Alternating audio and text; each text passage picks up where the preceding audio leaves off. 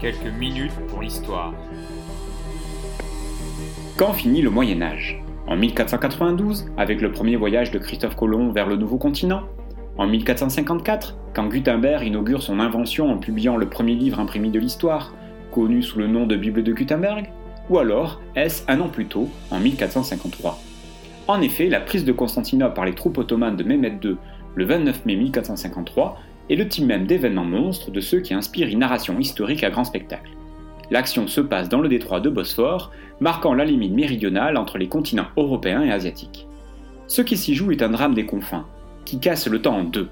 En mettant fin au millénaire médiéval, il est vrai que la date de 1453 fait avec celle de 476 une symétrie tellement tentante. 476, chute de l'Empire romain d'Occident, qui ne survit plus à lui-même que dans la Seconde Rome, Constantinople, chutant à son tour en 1453, le Moyen Âge n'aura donc été qu'une longue agonie de Rome. Ces mots, ces phrases, je les emprunte à Patrick Boucheron dans son article Fin du Moyen Âge, fin au pluriel, publié dans l'excellent Nouvelle Histoire du Moyen Âge, paru en cette fin d'année 2021 et réalisé sous la direction de l'historien médiéviste Florian Mazel. Ces mots, ces phrases disent donc tout. Enfin presque, sinon mon podcast s'arrêterait là et vous seriez pas plus avancé. Il y aurait donc bien des événements qui font basculer le monde dans une ère nouvelle. Soit parce qu'à posteriori les historiens aient considéré que l'événement en question, daté et circonstancié, marquait une rupture dans un temps long, soit parce que, pour ceux qui le vécurent et qui, parurent, et qui purent pardon, ainsi en apprécier la portée à court et moyen terme, l'événement marqua un bouleversement, un renversement brutal des rapports de force, des perspectives, des représentations. Alors oui, c'est bien de ce genre d'événement monstre dont il s'agirait avec la prise de Constantinople le 29 mai 1453. Ce jour-là, les troupes ottomanes du sultan Mehmed II font tomber l'Empire byzantin, un empire plus que millénaire. L'événement est un séisme pour ses contemporains, dont beaucoup ont sans aucun doute vu là la fin d'un monde, ou devrais-je oser, la fin du monde. Car Constantinople était, telle une nouvelle Babylone ou une nouvelle Jérusalem, traditionnellement le sujet d'une littérature prophétique prédisant sa ruine. Assiégeants et assiégés ont donc pu croire à la fin des temps, mais ce n'était que la fin d'un temps, et encore. Essayons d'abord de mesurer le séisme. Pour cela, faut-il avant tout se rappeler la grande et longue histoire de cette cité. Fondée par les Grecs sous le nom de Byzance en 553 avant Jésus-Christ, pour la date rien n'est moins sûr, possédée un temps par les Thraces avant d'être conquise par les Romains au 1er siècle avant notre ère, Byzance reste une place stratégique sur le Bosphore, entre l'Europe et l'Asie, mais son importance dans les premiers siècles de l'Empire romain est relative, de plus en plus secondaire. La cité aurait pu disparaître dans l'anonymat s'il n'y avait pas eu Constantin en 330. Cette année-là, Byzance renaît sous le nom de Constantinople. Par la volonté de Constantin donc, premier empereur romain chrétien, elle devient une capitale d'empire, une deuxième Rome, plus proche des provinces menacées par les barbares, des Balkans et les Perses. En 395, l'empereur Théodose divisait définitivement deux entités politiques distinctes, un empire romain fragilisé par les invasions barbares et de fait de plus en plus difficile à gouverner. Ainsi était né l'Empire romain d'Orient, qui devient au VIe siècle, après la chute de Rome, ce vaste empire byzantin bâti par Justinien. Indubitablement romaine, sans jamais renier sa culture grecque originelle, Constantinople devint aussi cette autre capitale chrétienne, là où au fil des siècles émergea une église chrétienne orientale distante et distincte de l'autorité de Rome, un particularisme irréconciliable qui se distingua définitivement lors du grand schisme de 1054. Capitale politique et religieuse, Constantinople est aussi un centre commercial et culturel de premier plan en Méditerranée, convoité par des marchands italiens qui y bâtirent leur fortune. Il y aurait beaucoup encore à raconter pour définir la place immense que Constantinople occupa au Moyen Âge. Mais la portée de l'événement que fut sa chute en 1453 ne se mesure pas seulement au regard du passé. Il faut questionner les faits et surtout ses effets immédiats et plus lointains. Et ce ne fut pas la fin du monde annoncé. Constantinople tomba donc le 29 mai 1453, après 55 jours de siège et un dernier assaut sur des remparts bien épuisés par les tirs de l'artillerie ottomane. Une fois la brèche définitivement ouverte, les Turcs imposèrent leur écrasante supériorité numérique, la ville fut littéralement submergée. Les Byzantins, bien qu'assistés en nombre par les Vénitiens et les Génois, qui défendaient là leurs si précieux privilèges commerciaux, ne purent résister qu'une poignée d'heures. L'après-midi même, Mehmed II fit son entrée dans la ville et se dirigea comme un symbole directement vers Sainte-Sophie.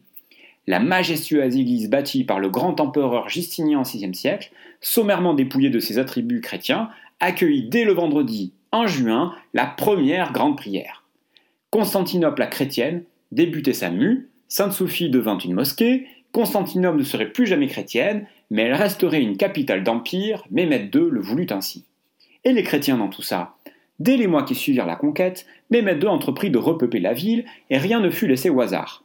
Constantinople musulmane devait être, plus que la Constantinople byzantine, une cité plurielle où chrétiens orthodoxes étaient appelés à jouer un rôle de stabilisation même du pouvoir ottoman. Ainsi, Gennadios, chef de file des anti-unionistes de l'Église orthodoxe, entendez par là ceux qui refusent l'union entre les deux églises chrétiennes d'Occident et d'Orient, fut sacré patriarche et intronisé par Mehmed II dès 1454 afin de contrer toute vérité d'alliance de ces nouveaux sujets chrétiens avec l'Occident. Et d'ailleurs l'Occident dans tout ça, parlons-en. Comment la nouvelle de la chute de Constantinople y fut-elle accueillie?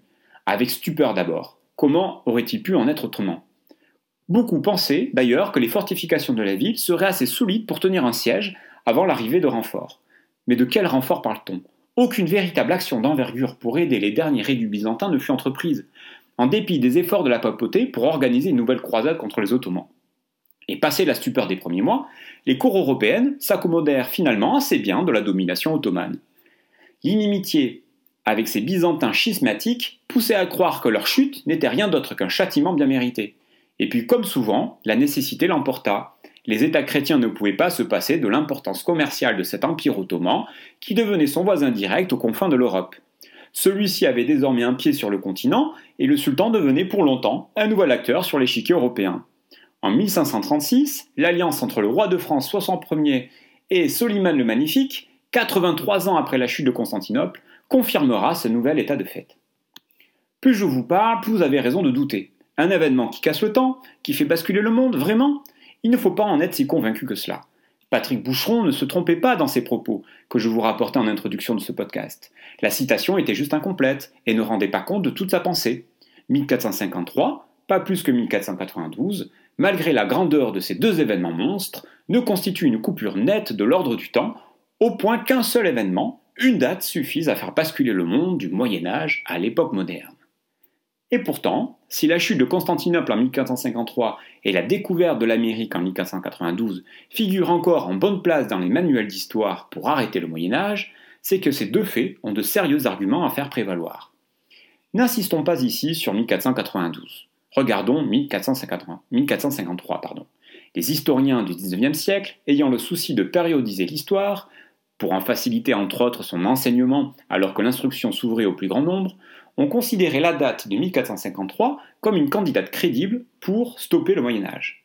Pour les historiens d'alors, à l'image de Jules Michelet, la chute de Constantinople était à l'origine directe de la Renaissance. En effet, de, nombreux savants grecs, en s'exilant en Italie, apportaient avec eux des manuscrits qu'ils conservaient depuis l'Antiquité.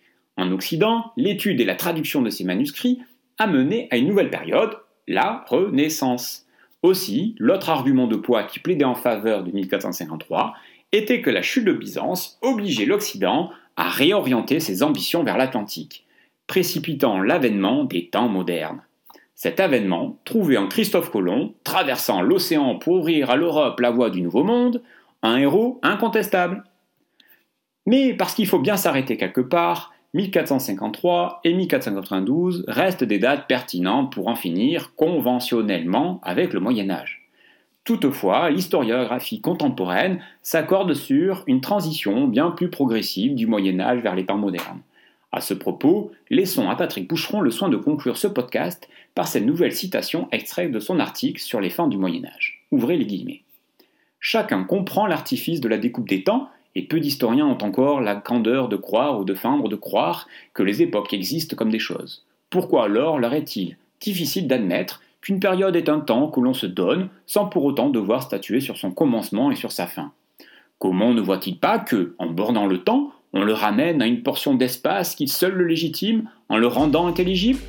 Jouer avec la périodisation revient à mener des expériences de pensée, la question devient alors géohistorique, puisqu'il ne vaut pas pour tout le monde jusqu'où va le Moyen Âge. Je vous laisse méditer. Quelques minutes pour l'histoire. Un podcast proposé par Alexis de Philippot.